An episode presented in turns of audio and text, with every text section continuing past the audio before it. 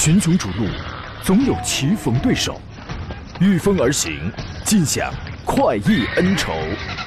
享受人车合一的至臻境界，你首先需要选对最合适的宝马良驹。二零一七精彩汽车生活从这里开始，买车意见领袖，权威专家团队聚会团购买车，专业评测试驾，主持人杨洋为你客观权威解析。这里是 Up Radio 购车联盟。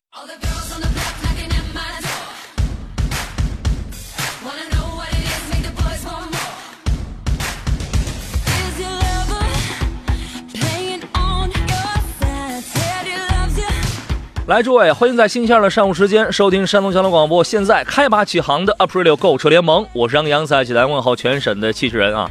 我从这个家里，从车上开了空调，感觉收效甚微啊，就确实感觉到天气真是炎热太多太多了啊。这样的天气开车出门啊，提前检查一下轮胎、胎压、空调、滤清器这一类的东西啊。人呢，情绪别那么激动，要冷静。情绪不高的时候呢，自己要多给自己一些鼓励。口号我都想好了，加油！我是最胖的。这个，如果你觉得这个不怎么好记，我还有一个朗朗上口版的，加油加油，我最胖！加油加油，我最胖！就是这个啊。今天直播一个小时，我们探讨交流一下选车、挑车、买车、车型对比，以及在买车过程当中与你可能会遇到的一切的问题。直播间三路电话已经开通了，号码分别是零五三幺八二九二六零六零、八二九二七零七零或八二九二八零八零三种网络互动方式。您可以在新浪微博当中艾特我山东交广杨洋看车，加入节目车友群，也可以微信发言，关注微信公众账号山东交通广播啊。今天做上课是来自济南银座汽车的专家田道贤、田茂光老师，您好，田老师。你好，杨洋，大家上午好。哎，田伯光老师不胖，他的主要特点呢是不怎么白。嗯，我比较喜欢夜色，我跟夜色往往是融为一体。哎，往往在夜色当中，你只要不张嘴笑啊，别人永远是发现不了你，隐藏最好。你这您这个应该去当狙击手吧？嗯，我。不用化妆的，我可能有这方面的潜质。哎呀，真好！我跟你讲，有一回我在路上走着，有一个小屁孩，他老跟我后头，我特别好奇。我说：“小朋友，你为什么老跟着我？是不是觉得我长得非常帅啊？”人家孩子说了：“说叔叔，你人胖影子大，跟你后边凉快，你知道吗？” 这孩子严重的，我特别想把他狙击倒。我跟你讲，他严重的，他他这这个刺痛了我啊。嗯，我觉得他说的很有道理吧？啊，是吗？听说最近呢，奥迪 Q 五也有一个大的，但是它这个尺寸并没有加大，它只是名字叫做 Plus。奥迪 Q 的 Plus 版上市了，这个2017款的 Plus 版的这个奥迪 Q5，本次呢是在2017款车型的基础上增加了多种实用的装备，而且对于外观呢内饰进行了小幅度的优化，售价区售价区间是三十九万九千六到五十一万九千二。哎，这个我告诉你一个好消息啊，前两那个前两天的时候，刘刘胖子来做节目啊，嗯，这个我就问他，我说是你们家的奔驰好，还是新上的这个宝马五系好？哎呀，他煞有介事，他煞有介事，说的是，这个，把把他们自己家的车批的体无完肤啊！我就怀疑这哥们儿是不是要叛变啊？这是啊，这哥们儿可能想离职，跟你说，哎，他可能想跳槽了，这是啊。对他可能觉得宝马更好，他是故意的，跟你说。那万一他领导也听我们这档节目？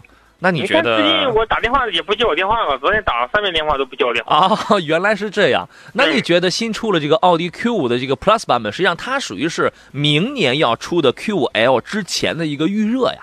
你觉得这个怎么样？嗯，就 Plus 版本更多的应该是提高市场的竞争力哈。啊，它在这种老产品上应该说更加丰富了配置，嗯，更加优惠的价格。它主要是想在推迟之前吧。想在产品的竞争力上更丰富一点，是吗？你就告诉我更加优惠的价格，你哪看出来的？现在优惠到多少了？呃，虽然说它的市场指导价没有大的变化哈，但是经销商的优惠幅度是比较大的。终端是吧？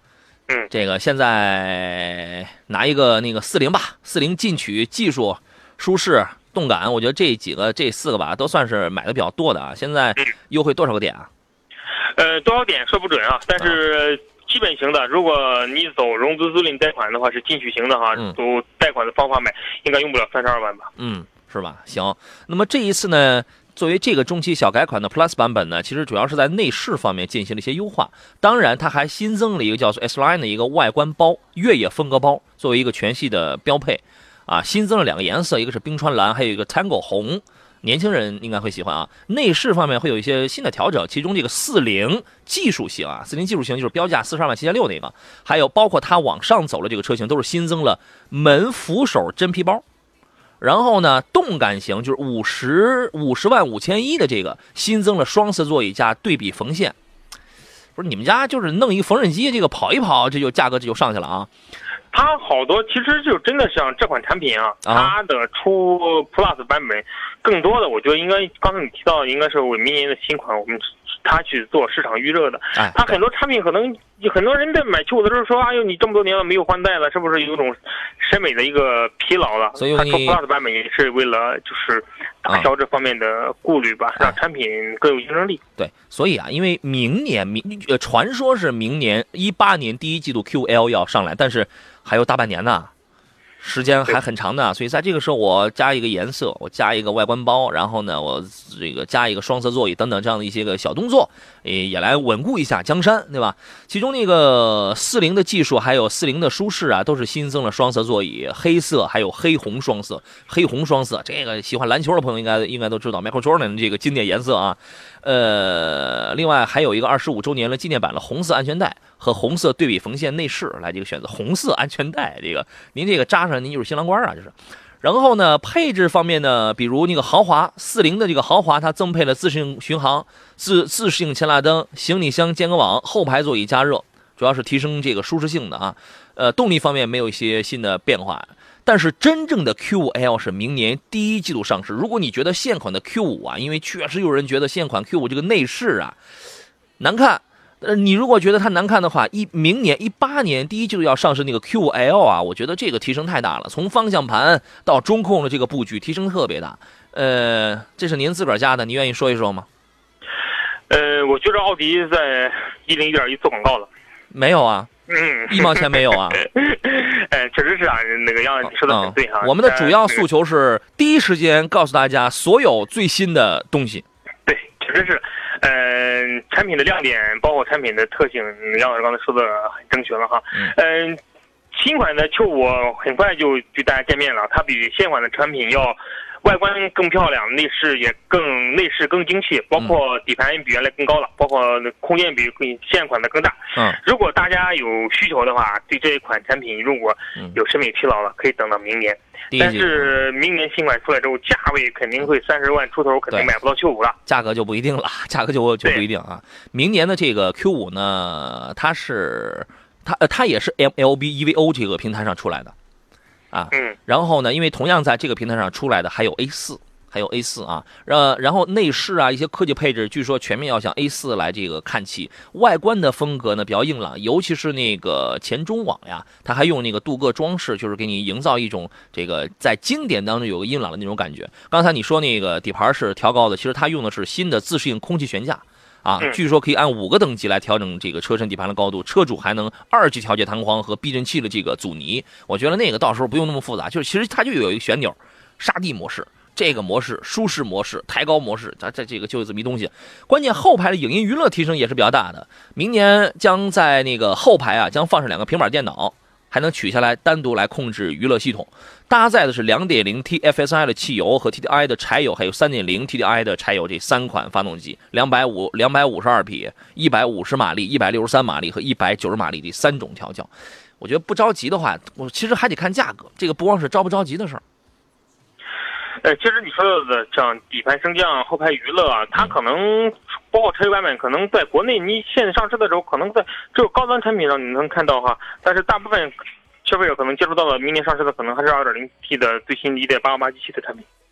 对，单从这个车辆本身来看啊，我觉得还是很有竞争力的，还是很有竞争力啊。这是开场的第一个车，跟各位来说完，说完了这个呀，来说说这个奔驰。奔驰最近有这个召回的情况啊。呃，北奔呢，向国家质检总局刚刚。递交了召回计划，召回一千四百七十九辆以下的车型，分别是一六年十月二十五号到一六年十二月九号期间生产的 GLA，一共是五百三十三辆。另外呢，奔驰中国召回的是一六年八月八号到一六年十月十七号期间生产的进口的 A、B、CLA、GLA，一共是九百四十六辆。呃，安全由于呃供应商的生产制造偏差，安全气囊点火器当中的推进剂混合比例没有达到要求，导致车辆发生碰撞时候，安全气囊有可能不会正常打开，增加乘客的受伤风险。解决方法呢是免费更换气囊模块来消除安全隐患。同时召回的还有部分进口的 SLC，这个车其实我们呃挺少见的啊。一六年二月八号到一六年十一月二十三号期间生产的一六年款的 SLC 四百二十辆，这个主要是由于 ESP 软件编程不符合要求，行驶当中可能会有阻力，制动系统会出现衰减，所以给你免费升级。各位可以联络一下你的经销商了。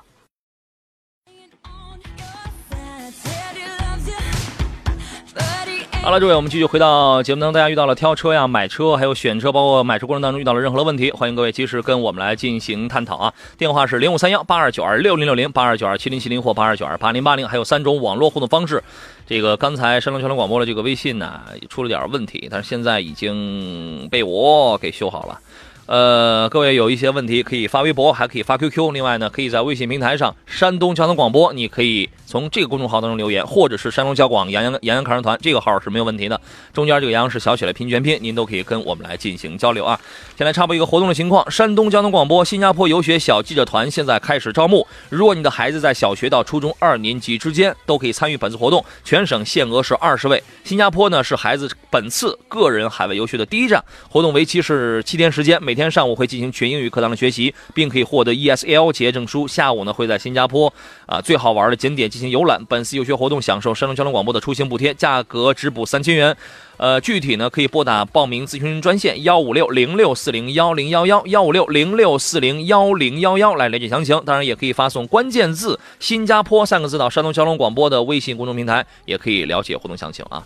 来看一下诸位的问题吧。石头说：“杨麻烦给选一下啊，现在被逼着被逼着急了要用车，现在选的是凯迪拉克的 XT 五，还是等明年国产宝马的新叉三呢？那说明你还是没被逼急嘛，对吧？”从品牌与日常维护小毛病上来说一下，还要麻烦杨洋大胆预测一下新三的新叉三的价格哦，要大胆预测是吧？这个不会掉下四十万来的，嗯，有一些变化，我觉得四十四万、四十四万、四十五万起，这是有可能的。那个田老师，您您来大胆预测一下。嗯，其实看它的价格，看竞争对手的价格，基本能判定了它的。市场预期价格哈，市场预预售价格，嗯，比如说国产的像它的竞品 Q 五啊，包括 GLC 的产品，嗯，基本上都在四十万起步，它的它的定位应该也是在四十三、四十二三万左右吧，起步价格。我觉得按照它的一贯的套路啊，它后期的市场优惠可能会有，但是先期出来它不一定会定的比别人便宜。对，因为它处于的是这个级别，很明显能看出来，它四四万多的起步的话，基本基本上在市场当中也是比较高的。对啊，它得保持着那股子逼格呀，是吧？对，那个黑色一秒钟啊，这个这个这个词儿，我们最好是不是不要出现黑色一秒钟啊？这个，那么现在的 XT 五和是现在这个叉 T 五呢，还是明年的叉三呢？这两款车其实完全风格走的路线是也有相同的地方，也有不同的地方啊。嗯，是。现在。现在的叉 T 五走的应该是还是那种，呃，我觉得还是个性化路线吧。嗯。呃，它跟像未来的叉三有很多相似的地方，比如它追追求的都是动力，它追求的都是个性化的外观。嗯，但是叉 T 五相比来说，比它。叉 T 五，叉 T 五比叉三优势在哪儿呢？它更低廉的价格，您花可能三十万多一点的价格，基本上你能买到它的产品了，而且配置会会更加丰富一点。呃，但是在产品竞争力上，它比叉三可能会略显逊色一点，特别在市场保值率上，不是非常。尤其可能会在这个操控跟加速能力，因为叉三呢，首先它呃明年一七年年底左右会正式发布，所以说你大概又得等一年一年时间了。一年半了，对吧？然后呢，如果你挑的是我，如果你挑 2.0T 的，那就无所谓了。如果你挑 3.0T 的话，这个直涡六缸的话，这个动力其实是要秒杀掉叉 T 五的。当然，你的成本也是要超出很多。成本也是更高的。对啊，你它是当时官方给给给这个车在海外测的是叉三 AM，大概是四秒四秒五左右，是四秒五左右啊。呃，你那也意味着你付出的成本可能要更多，一一个是时间成本，一个是你这个这个养车用车的买车的这种成本啊，所以说看好了。其实现在因为 XT 五它彰显出来的性价比，这个还是比较高的，对吧？啊，这个您可以考虑一下。您还有补充？嗯，我赞同你的意见。叉 T 五的优势，呃，应该还是在它个性化外观和它比较丰富的配置，以及非常有竞争力的价格。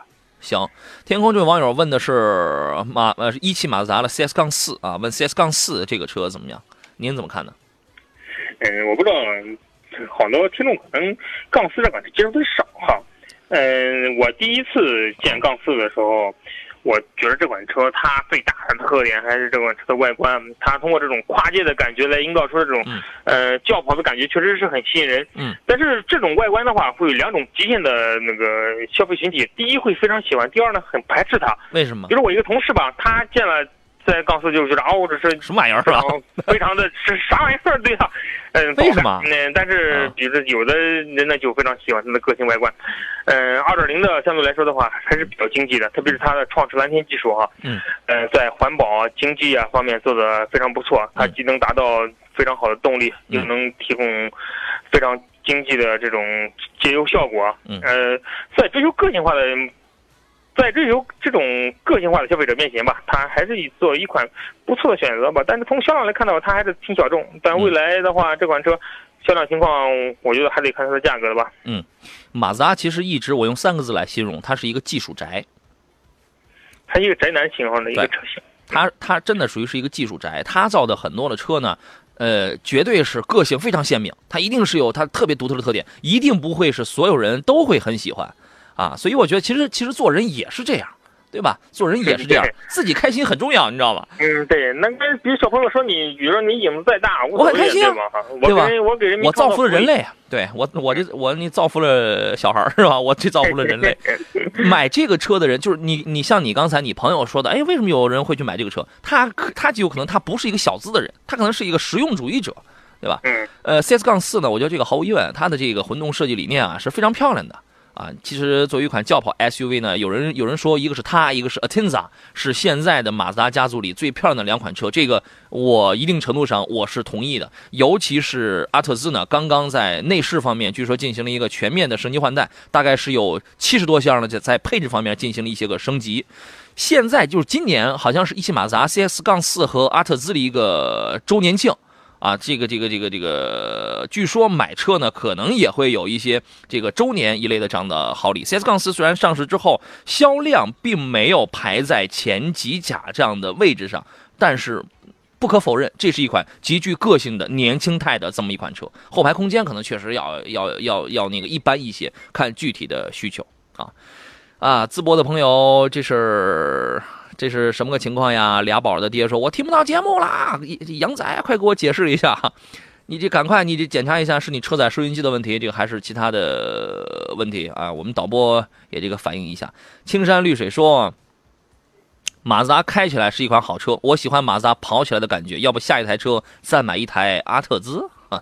随随这个随你啊！一个马自达 CS 杠五的车主居然要买阿特兹。”所以说，你的这个生活当中，你是呃怎么着？你是想寻求一些刺激啊？这是啊，咱们来说说七月份即将上市的这些个新车啊。首先是本田的 CRV，七月九号呢要这个上市，基本上跟海外版呃跟海外版是保持一致的，整体风格上也显得要年轻一些。在整车的尺寸上呢，呃，长度没有什么变化，但是宽度跟高度都是略有增加。尾灯这款车明显属于是屁股比脸漂亮的。啊，我觉得是屁股比脸要漂亮，尤其这个尾灯的辨识度是这个非常高的。然后在动力方面呢，呃，推的大概是一点一点五 T，一点五 T 应该配的是 CVT，然后应该还有一款跟斯铂瑞跟雅阁一样的混动车型，用的是两点零的呃阿特金森的自吸。我怎么记得原来它还呃还有一款九 AT 的，原来还有一款应该是两点零 T 要配九 AT 的，为什么现在没有说这款车了？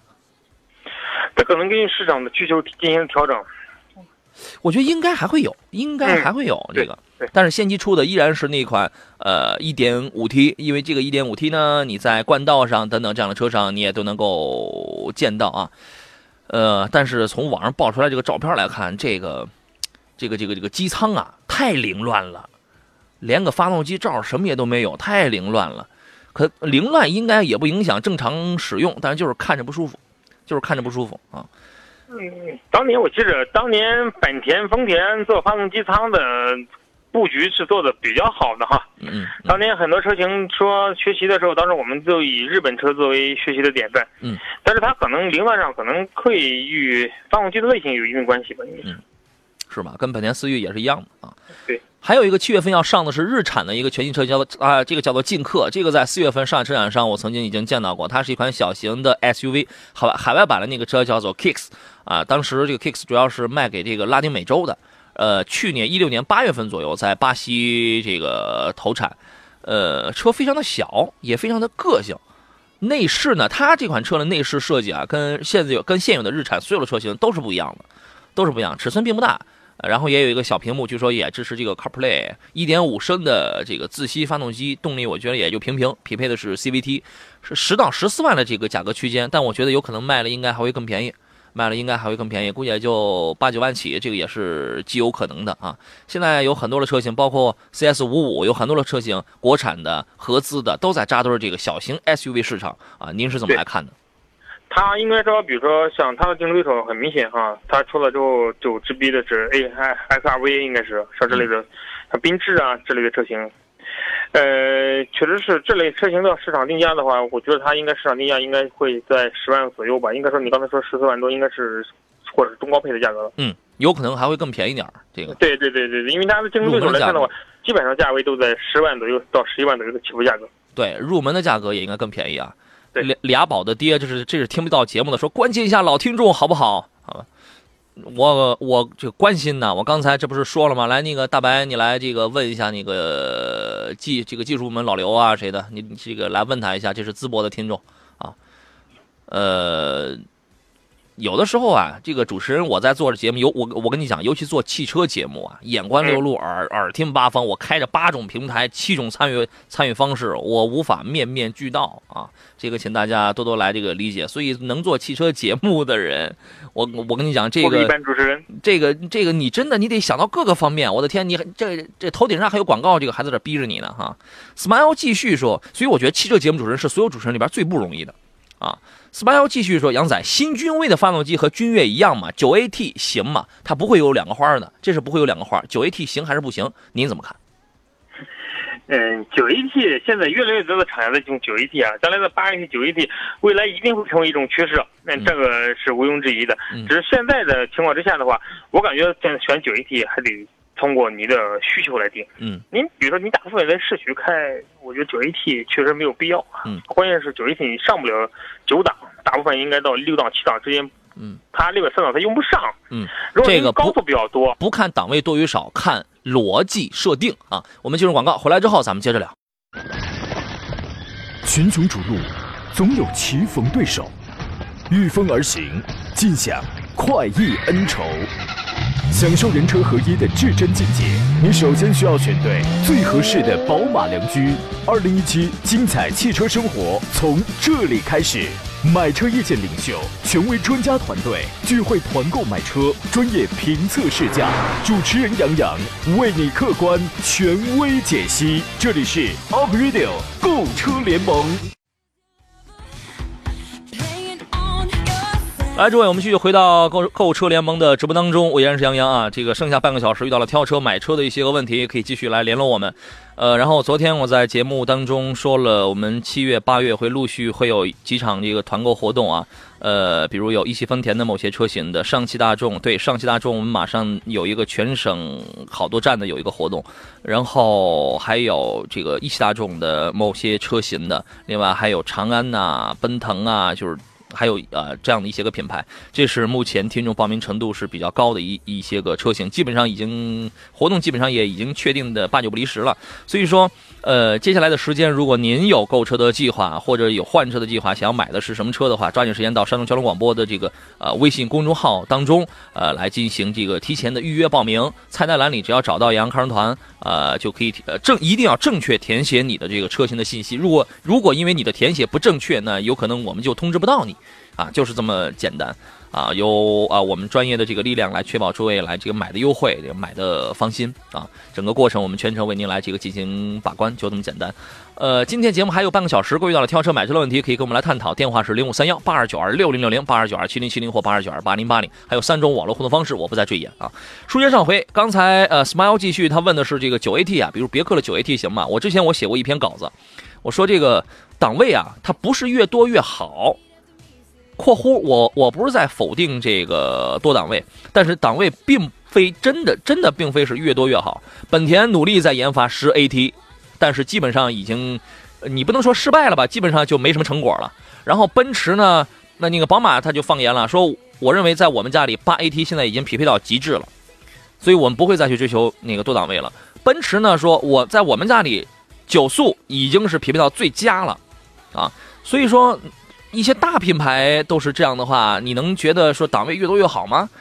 这个我我还是我还是那个话，档位并非越来越好。匹配性、逻辑性是一个问题。其实刚才这个半年前，田王光老师主要想说的是克莱斯勒，是吉普的那个九 AT，实际上就是在有些情况下它是很鸡肋的。是，你是这个观点吗，田老师？嗯，对。吉普的九 AT 确实是前段时间爆出了一些问题哈，嗯，比如脱档啊，比如说不上档啊，或者一系列的问题，确实是暴露了。因为，但是它因为它是最早先用九 AT 的，所以它出问题也是正常的。嗯，随着技术的不断更新，嗯，就像您刚才说的一样，好多东西逻辑性会越来越强，之后这问题可能会自然而然也就会迎刃而解了。对。你比如说自由光的这个九档，很多人可能永远都用不上，为什么呢？从逻辑设定上，它需要在一百三到一百四十公里时速的时候，它才能跳到九档。但是你刚一调九档，立马它又会调回到八档。在正常中国道路这种条件允允许的这种这种条件下，你是用不到的啊。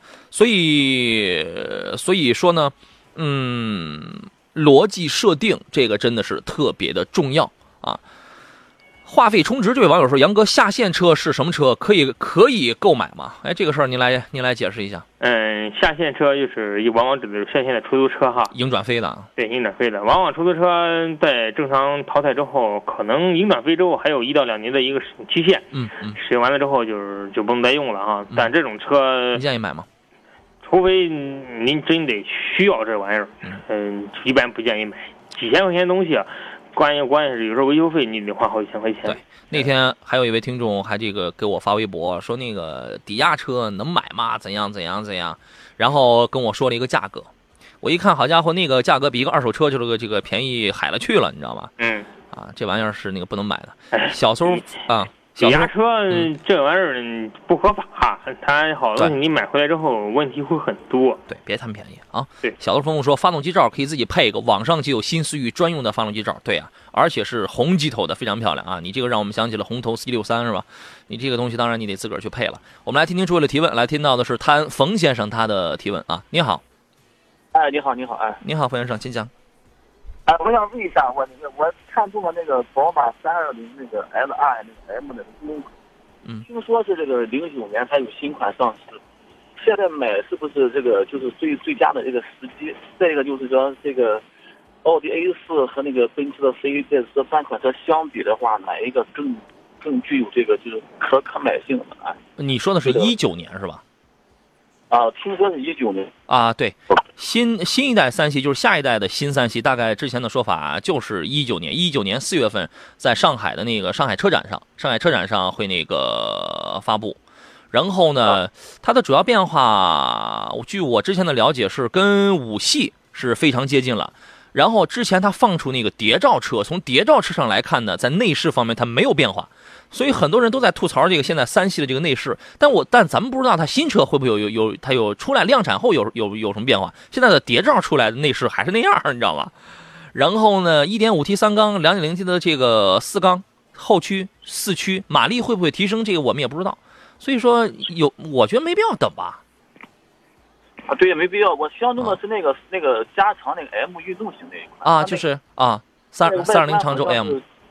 加的那个 M M 包围的那种啊，现在价格挺挺吸引人的，我看。啊，对对对对，首先一九年的新车没必要等，最好的司机，嗯。嗯，听听田老师的意见是什么？呃，你要等到一九年哈，随着车的不断更新之后，肯定是技术上不断稳革新，外观上肯定可以也会有很大的变化。但是现在买呢你买到的产品的话，当然您现在买到您能多开两年，呃而且现在这款车三系系价格，我觉得应该也优惠到了一个很大的一个很大的空间了啊，嗯优惠幅度也比较大。现在时候现在这个时候入手的话，应该说，嗯，我感觉哈，这个时候入手吸引力还是蛮大的。前段时间我有好多认识两个人，当时买车纠结，最后也是因为喜欢这种操控性吧，最后选择了三系。嗯，嗯，刚才您提到了，就是具体我还是选 C 啊，我还是选 A 四啊。嗯，呃，这里边通过看的话哈，如果就上市时间的长短看的话，A 四的上市时间应该是新款的 A 四是时间最短的。嗯，但是它你要看它的就是这里边的价格优惠的幅度，嗯、这几款车是怎么样的？呃，我根据我感觉就是这三款车很大的一个共性来说呢，它注重的应该都是运动性，都是这种操控性。呃，这三款车选择的时候，我我我的个人观点其实很简单，就是这三款车您觉得哪个外观更吸引力，你就选选择哪款车。单就是动力性啊，包括操控性啊，内饰来说的话，各有各的特点。没嗯这个新款 A 4的入门现在是不是已经到了二十一二万了？那没有，杨老师您说的这个、这个价格太低了。山东做不到是吧？哎，全国也做不到吧？哎，现在入门级的价格应该到了二十五万左右哈。嗯嗯哎，如果有融资租赁购车的话，可能会可能还会再低一点。嗯但是三系的价格现在基本上也到了二十五六万的嗯这么一个价格。就说现在的话，三系的价价格应该是很合适了，对不对？对，因为三系上市时间确实是很长了。作为上长市场的常青树的产品来说的话，它的价格优惠到现在，基本上已经到它一个比较底线的价格了。行，好好好，谢谢。好，好嘞，再见啊。那这个问题就没什么这个好好讲的啦。我觉得一九年的那个新三系，你看现款一七款还在卖，然后就提前放出了一九年的那个款，我觉得这个消息也太早点儿了。如如果内饰方面没有什么特别大的这种提升的话，因为我觉得其实我还蛮喜欢宝马现在的这种挺老套、挺经典的这种内饰的啊。如果没有什么特别惊艳这种变化的话，我觉得那就没必要再等了，你等的时间也太长了。其实通过新五系上能看出来哈，其实宝马的内饰千变万化，还是还还是那样的。对平安师傅说：“听说二零一七款的新款科鲁兹要停产，这是真的吗？这怎么能是真的呀？它停产了之后，那那它在这个级别它就断档了，它就它就没车卖了啊。虽然虽然虽然这个车前几个月单月呃最离谱的是下滑销量下滑到了百分之七十三，百分之六十四还是百分之七十三，但是它不会停产的，它不会停产啊。方德始终说普拉多新款有什么消息吗？哎，这个你有听说吗？嗯，我没听说过什么具体消息。我也没听说啊，我后头了解一下。前卖库存车，呃，前前卖库存鞋啊。他说铃木启悦这个车怎么样？这个中国好声音，那个中国好嗓门这个已经不搞了之后，后边几届就就没咋听说这个车了啊。对，嗯、它还是一款冷门级的产品哈，呃，也价位也不高，主打家庭用车的七八万这么一款车型。嗯嗯，如果你选择你想买一款比较个性化的车的话，嗯我觉得还是不错的。但是这个车的保值率不好。嗯，怎么样？就是这个这个保值率后边就是省略号了，是吧？对，对，而且为什么不好呢？因为它市场占有率太低了。对这款车他会通过好多，比如说像您说的这种各种节目推出一段时间，可能随着节目的一结束之后，他可能就销声匿迹了，他并没有达到他市场量增长量的突突飞猛、突飞猛进的增长。嗯建议看一下其他车吧啊。山东交通广播，新加坡游学小记者团现在开始招募当中。如果您的孩子在小学到初中二年级之间，可以参与本次活动，全省限额二十位。呃，新加坡呢是本次孩子个人海外游学的第一站，活动为期是七天，每天上午进行全英语课堂的学习，并可以获得 ESL 结业证书。呃，下午在新加坡最好玩的景点进行游览。本次游学活动享受山东交通广播出行补贴，价格直降三千元。具体您可以拨打报名专线幺五六零六四零幺零幺幺幺五六零六四零幺零幺幺。呃，微信公众账号搜索“山东交通广播”，发送关键词“新加坡”就可以了解活动详情。这个 ESL 结业证书就是以英语为第二语言的 English 啊 English as a second language 这么一个证书。现在孩子啊，这个好家伙，有的这个年纪轻轻，好家伙一拉开那个抽屉，满满两抽屉了，这个全都是证书。我觉得这个也挺好啊，这个也属于是一个资本的积累。纯情小男子说的是帝豪的 GS 和长安的 CS 七五该怎么来选？我觉得这俩车差着辈儿呢。呃，同级别再给推荐一下，注重油耗以及日后的小毛病在线等。我我我跟你讲，即便是国产车到了这个价位，小毛病其实有偶尔会有，会体现在供应商的，因为它是一个拼装的东西。呃，咱们回来说吧。买车意见领袖，专业购车分析，聚会团购买车，精彩车友生活。您正在收听的是山东交通广播 Up Radio 购车联盟节目，首播时间每周一至周五上午十一点到十二点，重播凌晨四点到五点，敬请关注。好了，我们继续回到节目当中。刚才说到哪儿？说到这个帝豪的 GS 跟长安的 CS75 啊，其实这俩车真的还差着辈儿呢啊。田老师，您怎么来看这位听众的问题呢？呃，对他俩，你从入门级的产品能看出来哈，发动机的排量也能看出这个产品的定位来。一个入门级的 1.3T 的，一个入门级 1.5T 的，有一个最高到了 1.8T 的排量，所以说就从两个产品来说的话，定位是完全不一样的。GS 更多的应该定位还是这种普通型将。经济家庭用车吧，嗯，呃，CS 七五应该说更多的定定为中型 SUV，所以说这两个确实差着辈分的。嗯，如果选择大空间、敞亮、预算够的话，CS 七五，嗯，在同价位当中还是挺有竞争力的。对，帝豪的 GS 呢，这个车确实要偏小一些，尤尤其是这个后排的这个空间啊。然后呢，它无论你 1.3T 啊，还是你要买手动挡，这个无所谓了。它无论是一点三 T 还是一点八升，配的都是那个六档的这个双离合。对啊，然后呢，长安 CS 七五啊，这个车其实级别虽然他们都叫紧凑级，但是其实它在这个级别定位上还是要略高一点的。对，它 H 六的定位应该是更更更相强。对，空间呢，你包括它是一点五 T 和一点一点八 T 这两套动呃一呃对这两套动力，哎，全部匹配了都是爱信的这个六 A 六 AT，这个技术不算是多么的先进，但是呢，好在这个变速箱嘛，就是反正就是平顺点儿啊，这个平顺点儿。另外呢，从这个动力上，你是一点一点三 T，一点八升。要 PK 掉的是 1.8T 和呃 1.5T 啊，然后剩下来就是什么这个空间呐，其他的一些个，你包括这个底盘悬架它也是不一样的。帝豪的 GS 用的是这个比较省钱的这种麦弗逊加扭力梁的非独立悬架，然后 CS75 呢空间大，然后呢呃这个是这个实用性要略高，那么它还用的是麦弗逊加多连杆的这个悬架系统，所以说这个你花的钱不一样，你买到的东西它可能它就真是不一样，对吧？还是看一下这个预算的问题啊。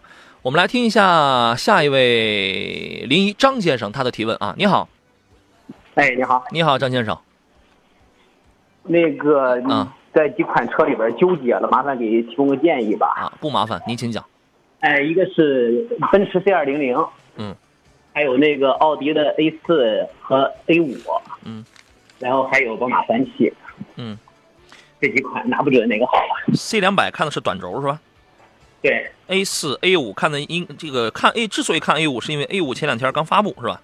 哎，对对对，有那个四 S 店有已经上车了。嗯，宝马你看的是哪一款？三系哪一款？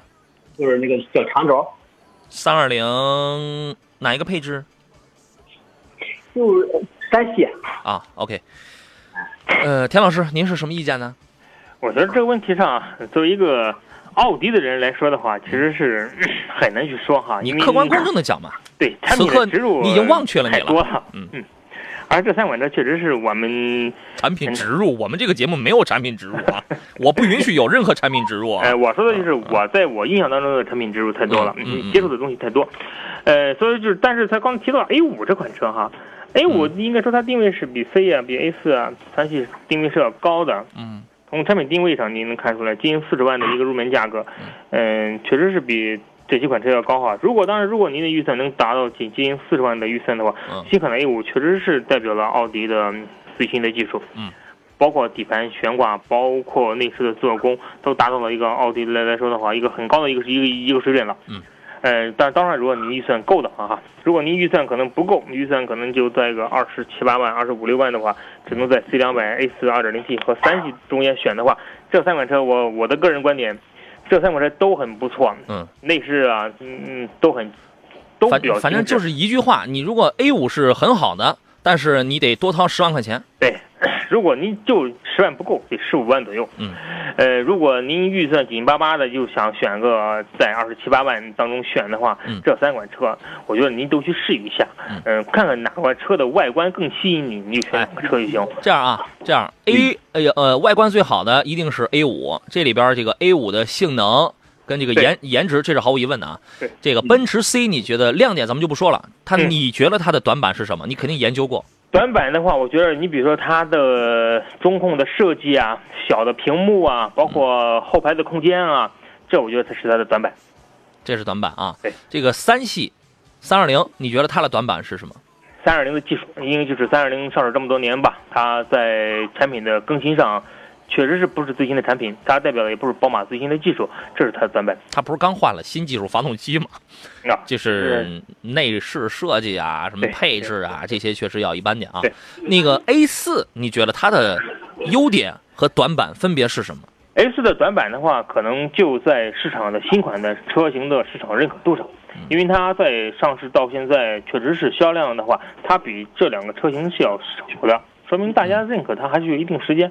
它的优势呢，可能就是它现在基本上也是代表了奥迪的比较新的一门技术在里面，包括内饰做工也是达到了奥迪的一个新的标准。嗯，但我但我觉得要买 A 四的话，一一定不要买这个标配的，因为标配的有它有很多配置确实很太简单很多配置都得选选装对对对，你得三十看外的，很多它都得它都得这个选选装的，而而这个同同样的呢，你比如说，因为 C 两百的价格一定是高的，呃，这位先生，您看那个 C 两百现在我不知道您看的具体具体具具体是哪个配置，现在是优惠三万还是怎么着？嗯，优惠完可能得三十三十二万、三十三万左右吧。那说明你看的是三十五万多了那个三十二万对对对啊，对吧？对，然后哎三系我不知道你看是是哪一个，反正三系你现在差差这大差不离儿，你你说那三二零那个入门的吧，三二零入门的那个时尚就是三十二万的那个，现在差不多二十二十五、二十六你就能买对，啊。这里边它也是有一个价格的这个问题，我不知道您是怎么考虑，您可以说说您的想法我当时主要是外形确实是 A 五还是比较舒服一点，看起来最时尚一点。啊。但是那个那销售经理曾经介绍说，A 四的发动机和 A 五的发动机是一样的。一样的，变速箱也是一样的。哦，两个发动机都啊，对啊、它它的主要配件，发动机和变速箱都是一样的，那价位还差那么多。这个定位不一样嘛 对，你那个 A 五那是进口是吧？你那是进口它是整车车进口啊，对对对对，对，然后还有这个就 C 二零零这块儿的，有朋友介绍说它这个售后售后那个配件的销售保养这块儿费用比较高，一千二就是小保一千二左右吧。小保一下，那也还可以。呃，但是但是它它跟宝马都可以一万五保养，奥迪 A 四其实是可以七千五保养，但是那个田老师，我听说这个有你有一些经销商让人家五千公里就回去保养去，这事儿是真的吗？做的也不太地道了哈。对，所以说。呃，如果它七千五的话，这个整体是相差并没有特别大。但是如果说它五千公里就去保养一回 A 四的话，那这个费用其实你算你最后算算，要比 C 和三这还要更高呢。对对对对，这样要是女同志开的话，给媳妇儿的考察的。哦夫人开啊如果如果允许的话，就 A 五得了呗，对啊，但是田老师不是说了吗？你得多掏十五万呢。给媳妇儿买掏就掏了呗。哎当然，，呀你还缺媳妇儿在吗？上模范老公面前，我觉得选 A 五是选对的，因为 A 五确实是在豪华品当中，它代表了很多新颖的技术在里面哈。是，你可以研究研究这款车，你会越来越喜欢它。嗯，嗯，好嘞好嘞，谢谢你啊。，好嘞，再见啊，好嘞，拜拜您这位先生怎么给媳妇儿买车？您不提前先说在前头是吧？嗯，这个这个应该要说在前头的，我们就不对比。哟还没挂呢，这是嗯 你赶紧挂了吧，挂了我好说两句坏话。这是好嘞，拜拜拜拜拜拜，祝你幸福，祝你成功啊！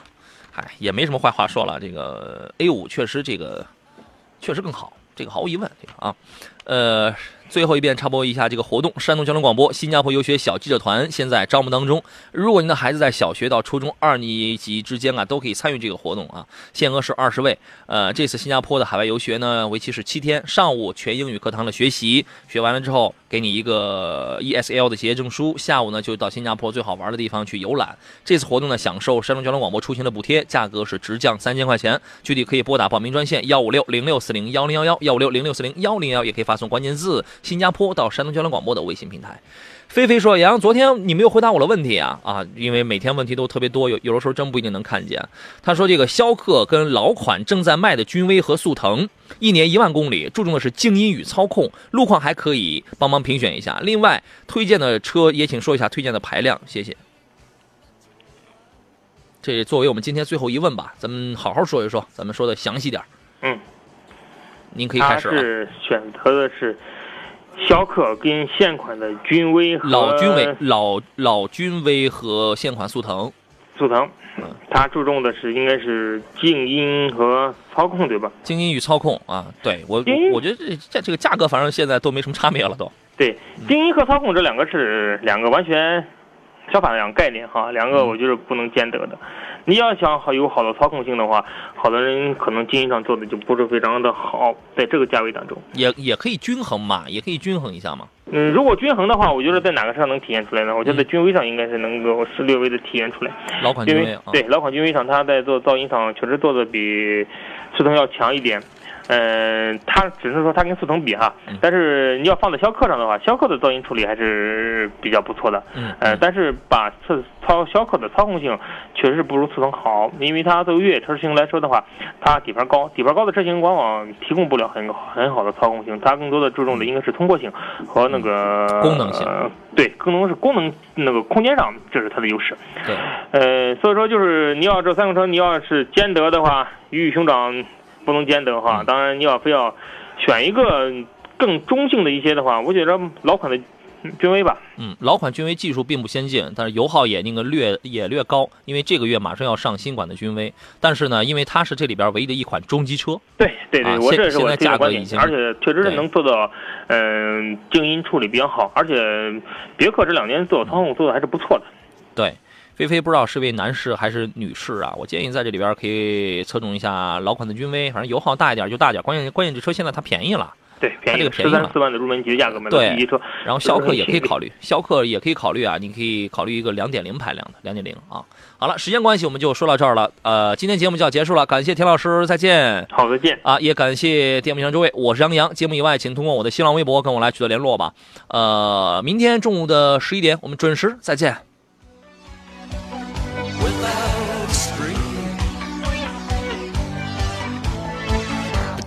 Kept it going till the sun fell down. You kept it going.